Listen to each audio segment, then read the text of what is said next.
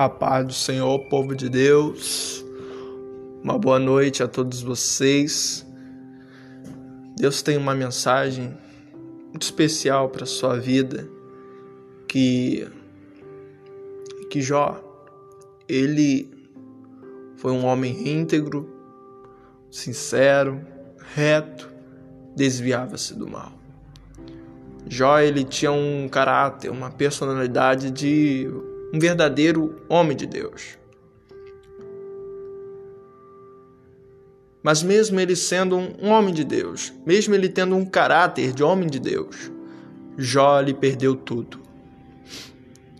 Nós vemos pessoas boas como Jó, como Daniel, como José, como Moisés, homens bons como, como Pedro, Paulo, Tiago, André, Filipe e o próprio Senhor Jesus, o maior de todos eles, que passaram por muitas aflições, muitas dificuldades. Paulo diz em Atos capítulo 20, versículo 12: Pois o Espírito Santo me revela que de cidade em cidade me esperam prisões, tribulações. Paulo já sabia que de cidade em cidade que ele ia, esperaria por ele prisões, tribulações. Mas a gente sabe o fim de Paulo e o que ele recebeu após esse fim.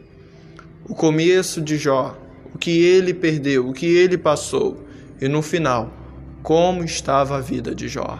Um homem restaurado, um homem que recebeu o dobro de tudo que perdeu, um homem que recebeu a recompensa dobrada. Preste atenção que eu vou falar para você agora.